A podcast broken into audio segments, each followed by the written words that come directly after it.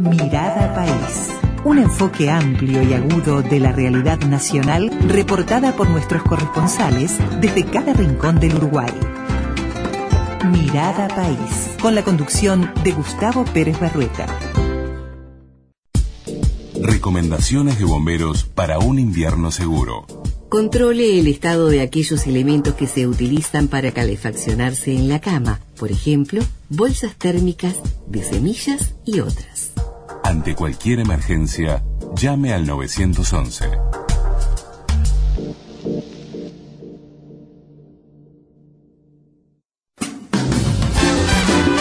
Uruguay 1050 AM.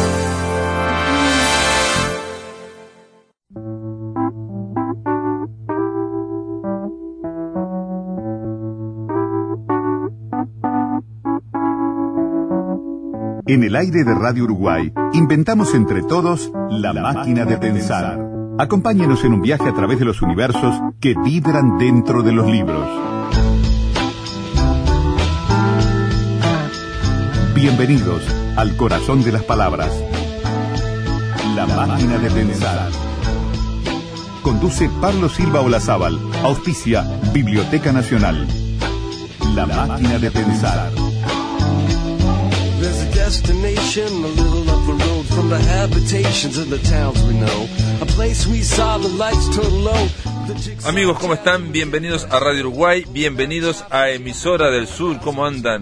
Espero que anden muy abrigados porque si ayer dije que hacía frío, hoy tengo que decir que ayer me equivoqué porque hoy realmente hace mucho frío en la calle, realmente este, la ciudad vieja se nota, este, nada, un frío impresionante y yo supongo que después va a bajar un poco, esperemos, esperemos, a veces cuando anochece no, no baja tanto la temperatura. Son las 19.01 amigos, arrancamos con Javier Lasval, ¿cómo le va Javier? ¿Anda bien? En controles de emisión y Carolina de Cuadro en la puesta a punto.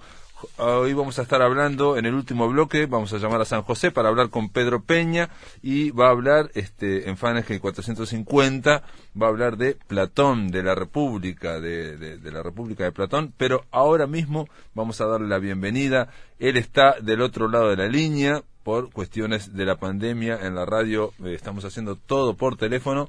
Está el dramaturgo Gabriel Calderón. ¿Cómo andas, Gabriel? ¿Andas bien? Hola Pablo, un saludo para todos los que escuchan. Muchas gracias por llamarme.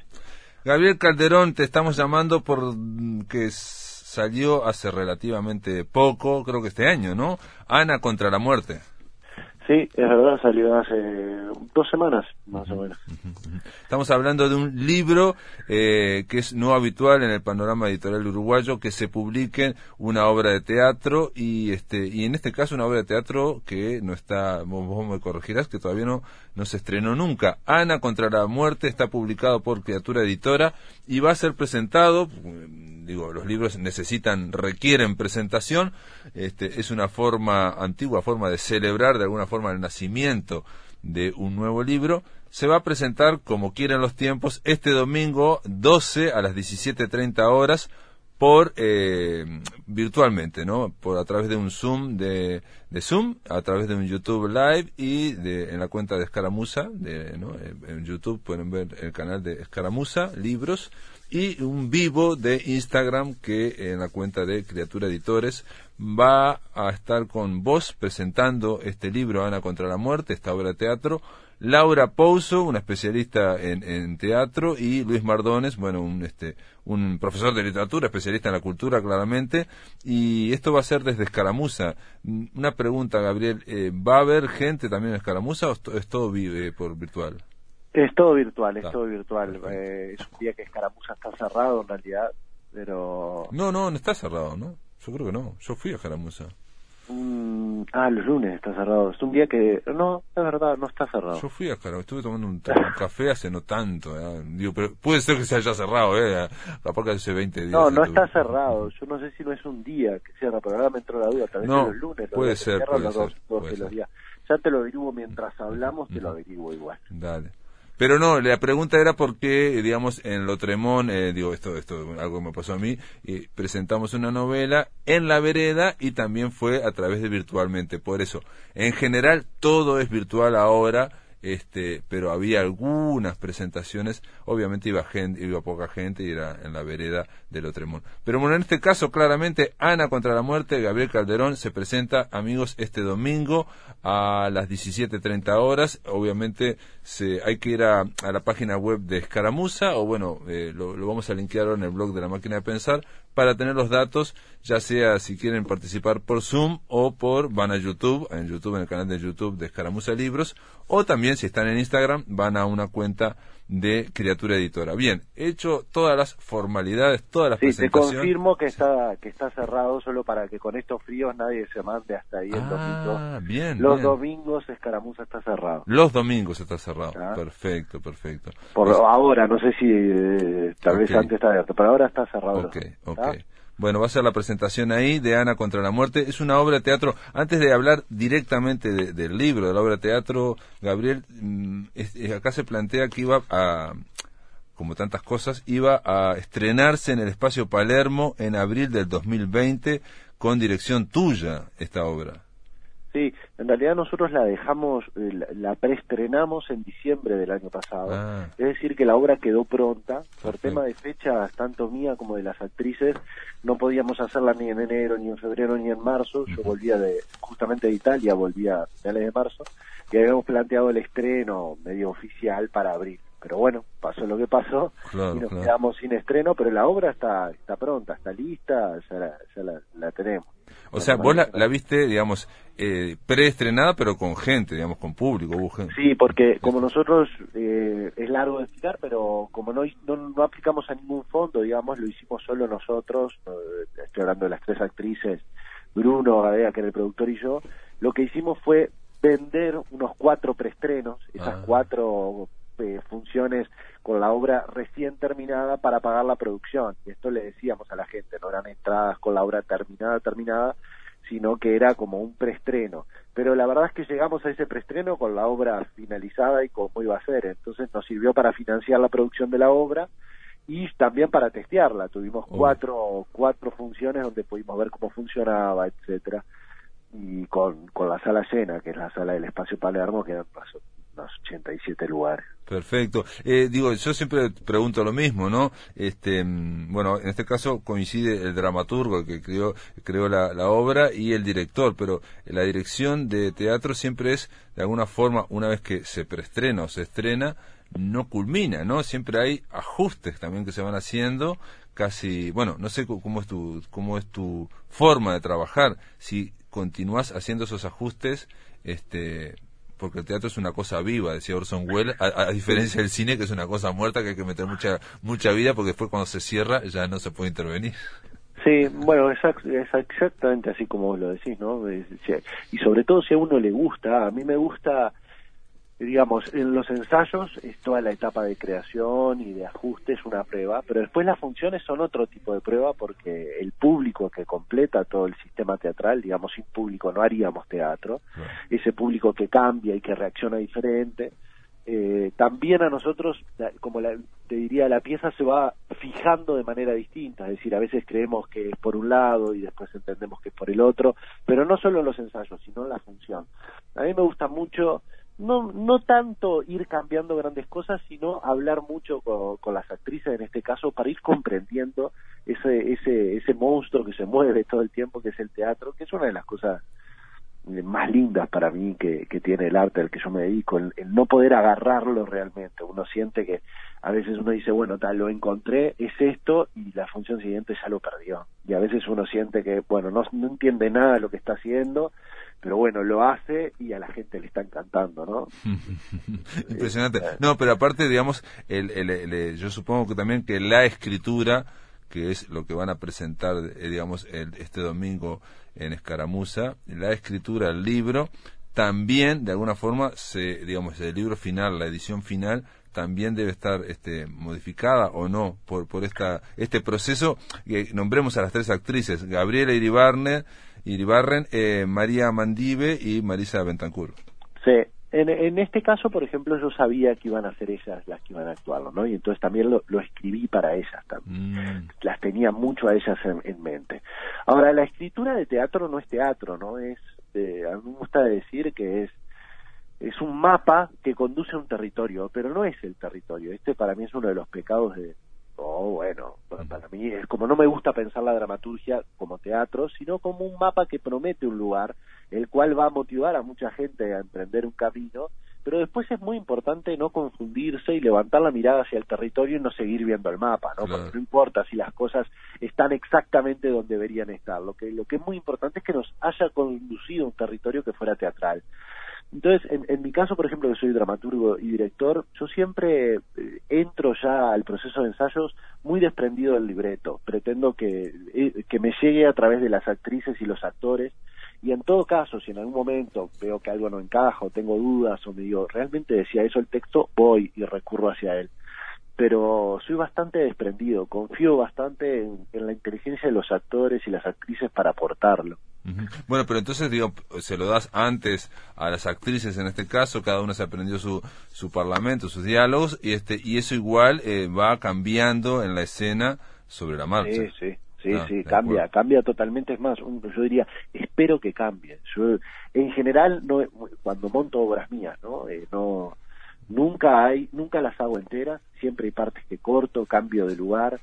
Yo siempre ah, recuerdo que hay en una, uno de los, creo que la publicación de 1637 la tengo fresca porque la estuve trabajando el otro día, de los elementos de Euclides, dice que hay tres premisas para el que lee. Dice, hay tres imposibilidades.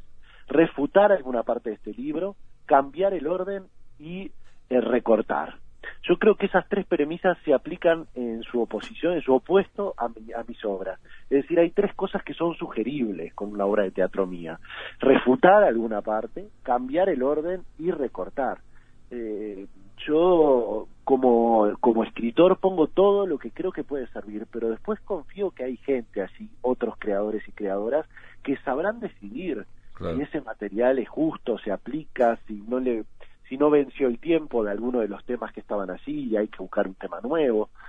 Eh, a mí me gusta y me da mucha libertad eso como, como dramaturgo, ¿no? Siento que no tengo que escribir algo perfecto porque tiene que tener potencialidad de perfecto, pero no serlo.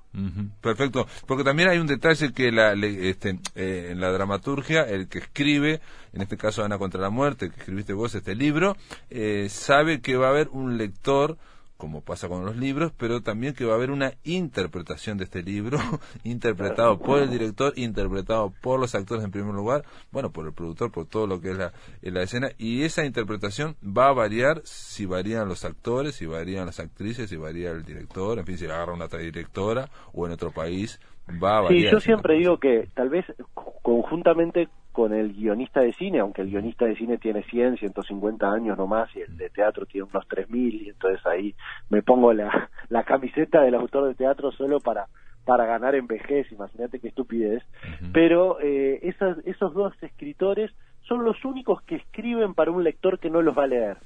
Es verdad que los van a leer unos lectores intermedios que son técnicos de, esa lectura, ¿no? Unos intérpretes.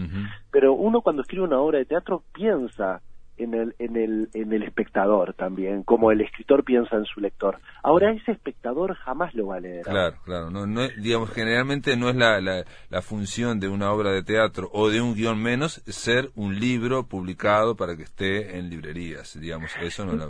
Bueno, por suerte cada vez más sí, como en este caso, y por el otro lado permite una, una suerte de indiscreción, permite que el espectador o el lector de, de, de literatura se acerque a un material que ha sido preparado para otro para otro estatus de la creación, para otro perdón, para otro nivel de la creación.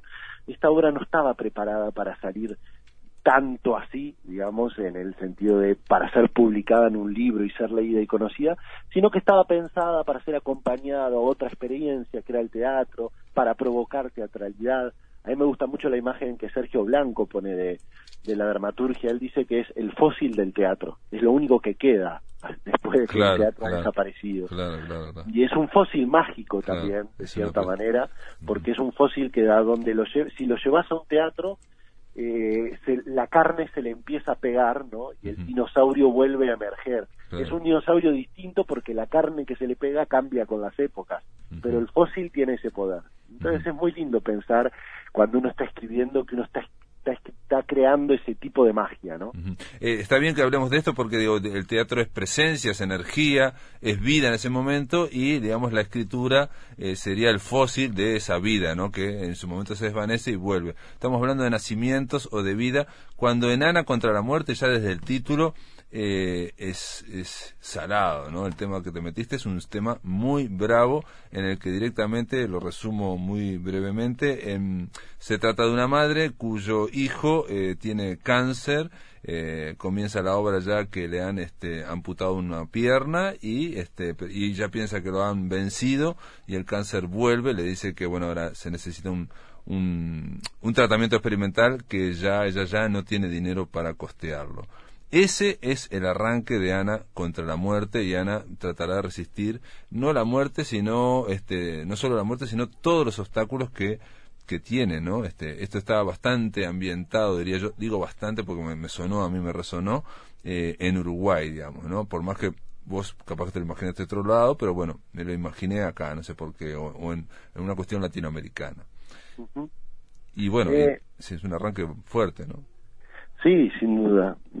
A veces uno elige los temas y eh, es un lugar común, pero a mí se me hizo muy patente en esto que a veces los temas lo eligen a uno, al revés.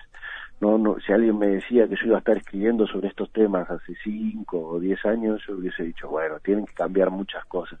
Y de hecho cambian muchas cosas. Eh, yo venía trabajando en Italia, yo trabajo en, un, en una escuela eh, de teatro nacional, así ya durante varios años y venía trabajando la tradición del diálogo y venía pensando mucho en la tradición del diálogo en el teatro, ¿no? que, es, que es una cosa muy fuerte porque está muy unida al, al, al teatro, el diálogo. Y venía pensando en la idea de que si a mí me editaran o a cualquier persona le editamos ciertos diálogos de su vida y no explicamos nada de, de alrededor, del entorno y de la periferia en el contexto que se dan esos diálogos, se podía contar la historia de, esa persona que, sería una de sus aristas de verdad. Y estaba trabajando justamente con unos alumnos sobre los diálogos difíciles de, ¿no? de cómo el teatro podía aprenderlo y empezamos a investigar qué quería decir diálogos difíciles. Diálogos impertinentes, diálogos inconvenientes, diálogos imposibles. Y en un momento eh, salimos a buscar materiales en los diarios, que siempre están llenos de noticias, a veces espectaculares y a veces terribles. Y yo encontré una, que fue la que se ve desde acá, Uruguay para poner como ejemplo, que era esta noticia, ¿no? Que se resumía ahí en ese comienzo.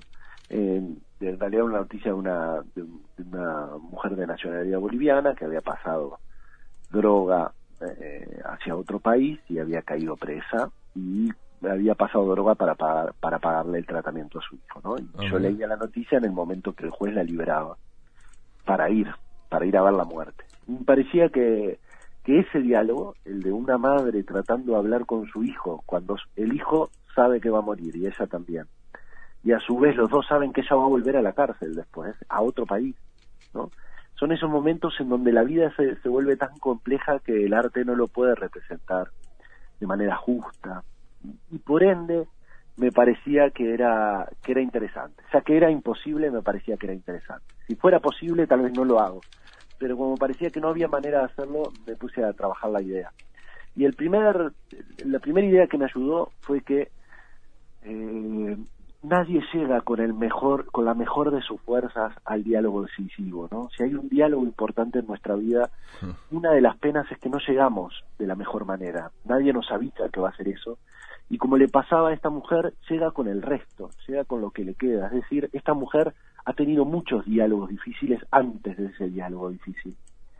Y entonces me, el ejercicio fue imaginar cuántas conversaciones difíciles, cuántos diálogos difíciles había tenido ella antes de tener este diálogo definitivo con su hijo. Mm. Y bueno, esa es la conclusión de ese procedimiento, es la, la, escritura de la obra, ¿no? Donde sí vemos el periplo de una mujer tratando eh, al principio de salvar a su hijo, pero de, finalmente de vencer a la muerte, ¿no? Y, lo más lindo, tal vez que esto lo vuelve, toca el corazón de la literatura también, no solo del teatro, es que lo, su, su única herramienta son las palabras, ¿no? Tratar de encontrar, ella dice en un momento y a mí me emociona siempre, no, es una frase mía, es una frase de Elías Canetti, eh, tratar de encontrar las palabras justas que avergüencen a Dios, me parece que eso es también el, uno de los trabajos del poeta ¿no? y del artista encontrar esa combinación de palabras que pervertidas de su uso cotidiano eh, generen alegrías, vergüenzas, enojos. Muy bien, vamos a hacer una pausa, Gabriel, espérame en línea. Este, vamos a la vuelta a eh, seguir hablando sobre Ana contra la muerte. Es una obra de teatro que eh, ha sido publicada por Criatura Editora que se va a presentar este domingo, amigos, a las 17.30 horas, ahí por el, canal de YouTube de Escaramuza Libros y por un vivo en Instagram de la cuenta de Criatura Editora. Después de la pausa, amigos, continuamos en la máquina de pensar. Estamos conversando con Gabriel Calderón.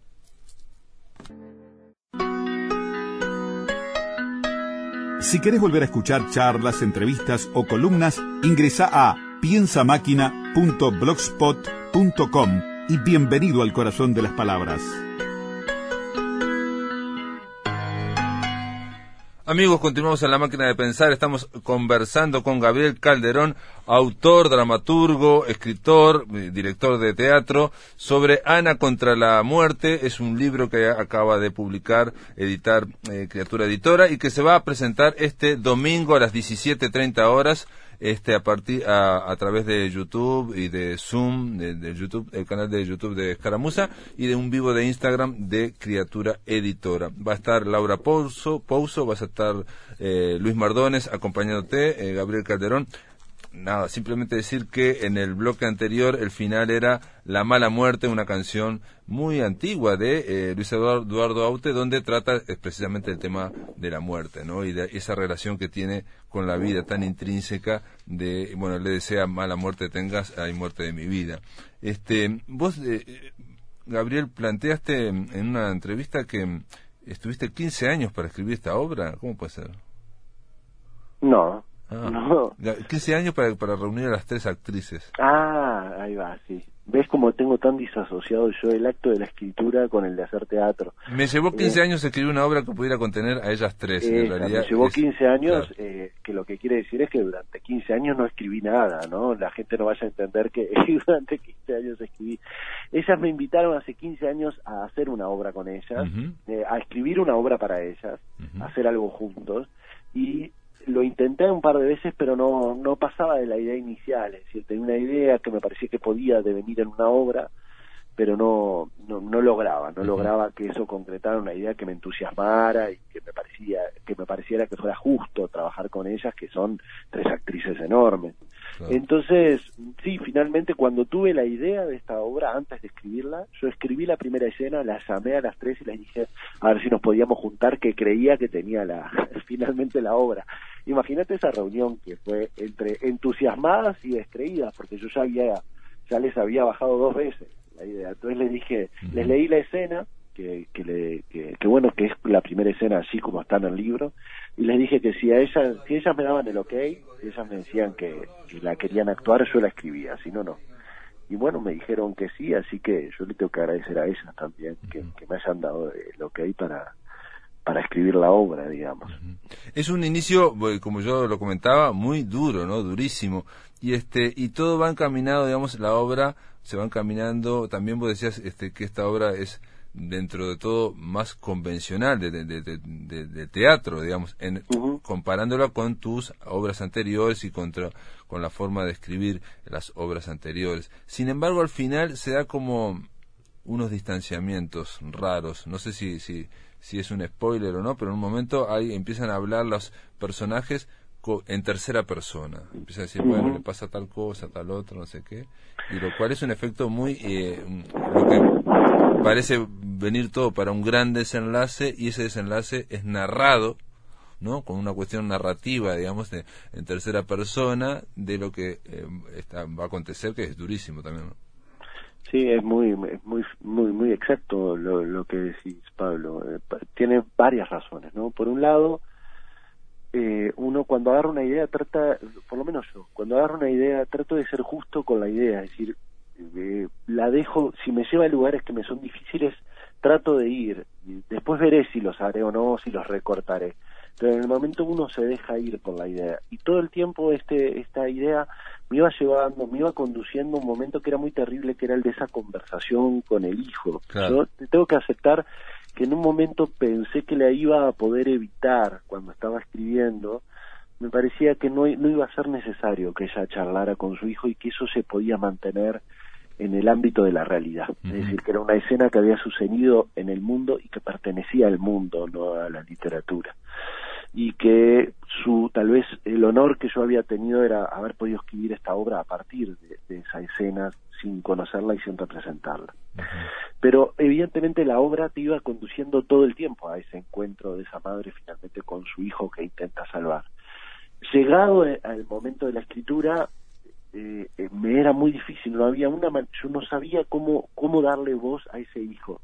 Y la tercera persona vino a solucionar un tema en el sentido de por un lado podíamos narrar al hijo, pero sin darle voz, ¿no? sin, sin utilizarlo de cierta manera, esto era lo que sentía yo, sin ponerlo así a que manifestara y defendiera su dolor, sino que iba a seguir siendo narrado por un tercero, y por el otro lado, sin perder un ápice de la sensibilidad y de la dureza del momento. Era, era, es un peligro no llegar al corazón que durante tanto tiempo se promete, pero esta, esta narración, digamos, la narraturgia, esta narración eh, dramática, donde los personajes no solo narran, que es algo más de la prosa o de la novela, sino que narran mirando al público, ¿no? Le dicen, con la madre así, es decir, esto se da en escena, pero la obra lo tiene, eh, la enfermera en ese momento y la doctora, eh, con, la viendo a la madre abrazando a su hijo, empiezan a narrar lo que a ella les parece que, que esa escena representa. Y bueno, claro, sí, fue, fue, una solución que encontré para un problema que estaba desde un inicio. No, yo me, me imaginé eso porque es, eh, digamos, el centro, digamos, puede ser un golpe muy bajo, muy sentimental, muy sensiblero.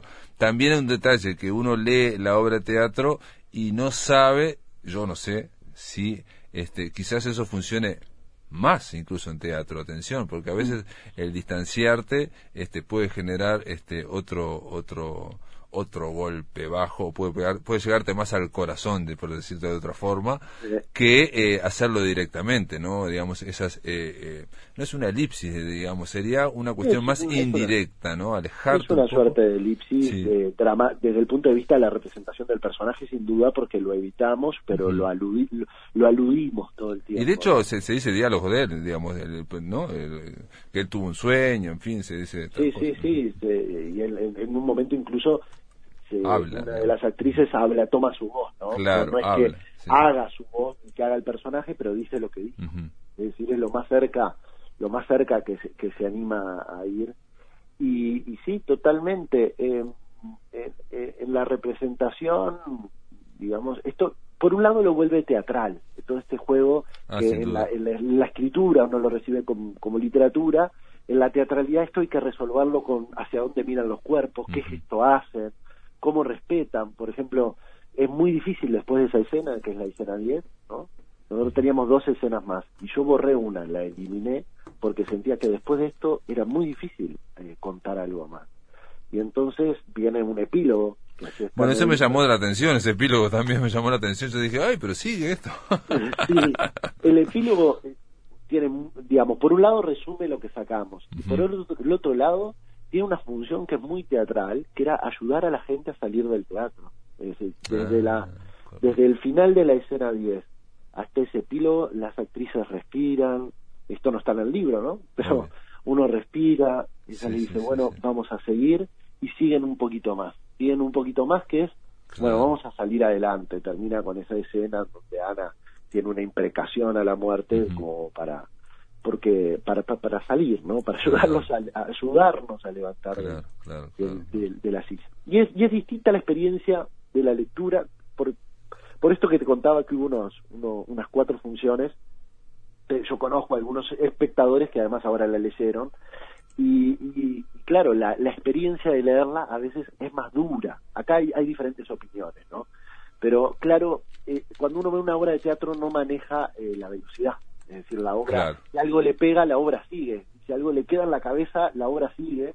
Y tu cerebro no puede tener la obra para pensar, para rumiar, para no reflexionar sobre lo que acaba de pasar. Sin embargo, en el libro esto, este procedimiento es más duro en el sentido de que si la obra te golpea, vos detenés un poco la velocidad de, la lectura, Claro. y entonces la lectura se te hace una experiencia más larga.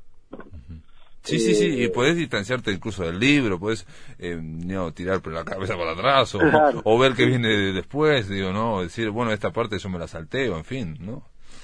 Eh, y eso es para, para alguien como En el teatro no, en el teatro es presencia, teatro- presencia, estamos, eh, a, digamos, totalmente a merced de, de los personajes.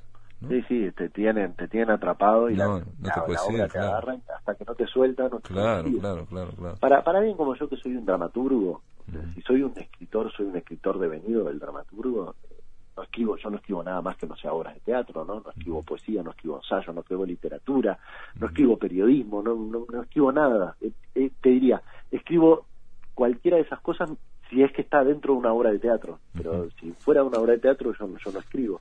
Entonces descubrir algunas de las cualidades y las bellezas de los procesos literarios en el libro son cosas bastante nuevas y que yo he experimentado sobre todo desde que publico con, con Criatura Editora, que, que son los que ya han publicado cuatro libros conmigo y ya, porque a veces publicar un libro o publicar dos puede dar una experiencia particular con una obra, pero la permanencia, sobre todo, que yo les agradezco mucho la insistencia en seguir publicando, eh, a mí me van haciendo des- descubrir cosas no solo de mi teatro, sino también de mi escritura, de las cualidades que están allí.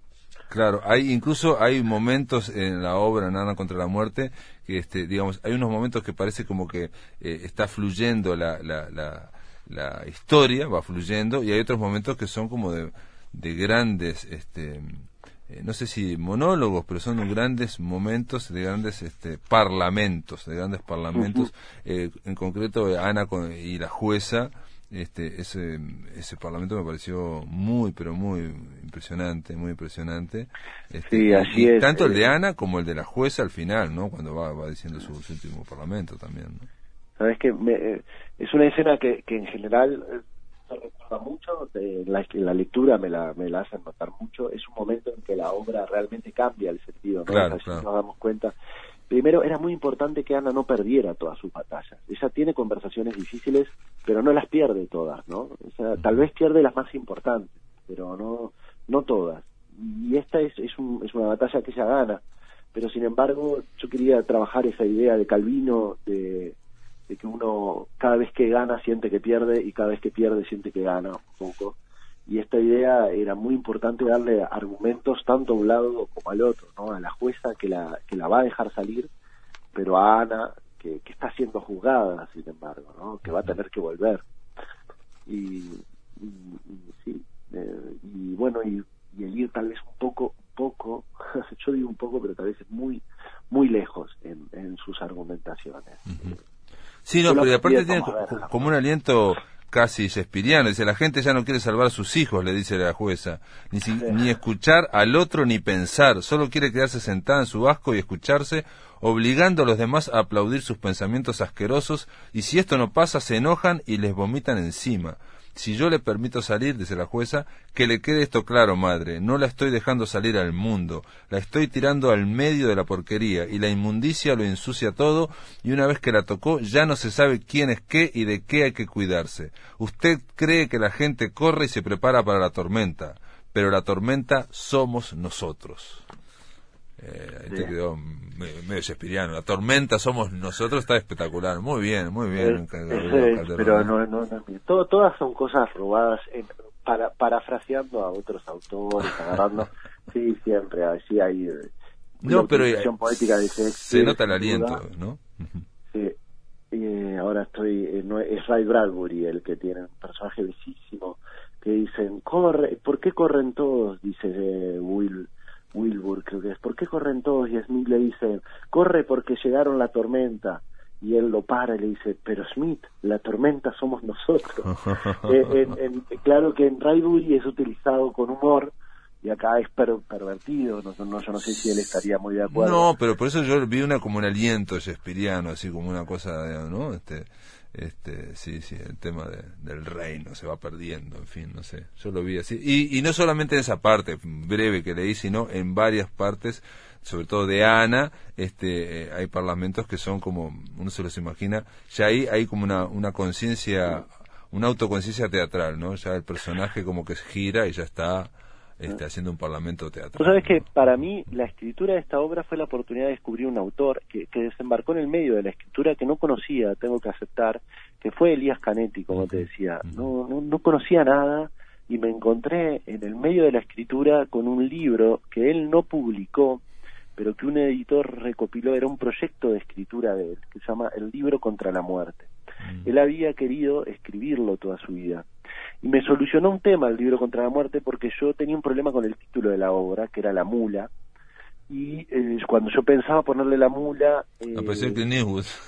Claro, apareció Clint Eastwood con una película y yo dije, uy, y fui a ver la película, no tenía nada que ver, pero ya se llamaba así, no le podía poner, y estaba meta a buscar nombres y apareció este libro te- creo que se llama Libro contra la Muerte, que Elías Canetti nunca escribió, pero que siempre quiso escribir. Entonces un editor muy inteligentemente agarró todos sus libros, sacó los argumentos de Elías Canetti contra la muerte y los recopiló en un, Ah, perfecto. un libro bellísimo. Y, y bueno, a partir de ahí me, me compré Masa y Poder, me compré otros libros de él. Y también a veces un libro es esa oportunidad, ¿no? Yo por eso siempre pongo epígrafes, porque tal vez alguien no encuentra nada en mi libro, pero eh, sí se puede topar con un buen Sí, sí, sí. epígrafe que lo lleve un autor y, que le guste. y algo que estuvimos conversando ayer justo con Mariano González, este, ese misterio de que los libros se van construyendo, se van escribiendo con otros libros también, que es una cosa que a mí me da un poco siempre de, de miedo, digamos, porque que van produciéndose, cada libro va produciendo otros libros, es algo medio extraño. Gabriel Calderón, eh, Ana contra la muerte, eh, que está publicado por Criatura Editora, está obviamente distribuido por Escaramuza, está en Escaramuza, y también hay que decir que va a ser presentado, reitero, este domingo, 17.30 horas, a través de Zoom, de YouTube Live y de un vivo de Instagram. Esto pueden verlo también en la página web de Escaramuza, o si no, van al blog de la máquina de pensar que está linkeado. Va a estar presentando Laura Pouso y Luis Mardones. Gabriel, te mando, bueno, felicitaciones en primer lugar, esperemos ver la obra y, bueno, y, y que les vaya bien en la presentación. Muchas gracias, Pablo. Te esperamos en el teatro. pronto. Dale, Un abrazo. un abrazo.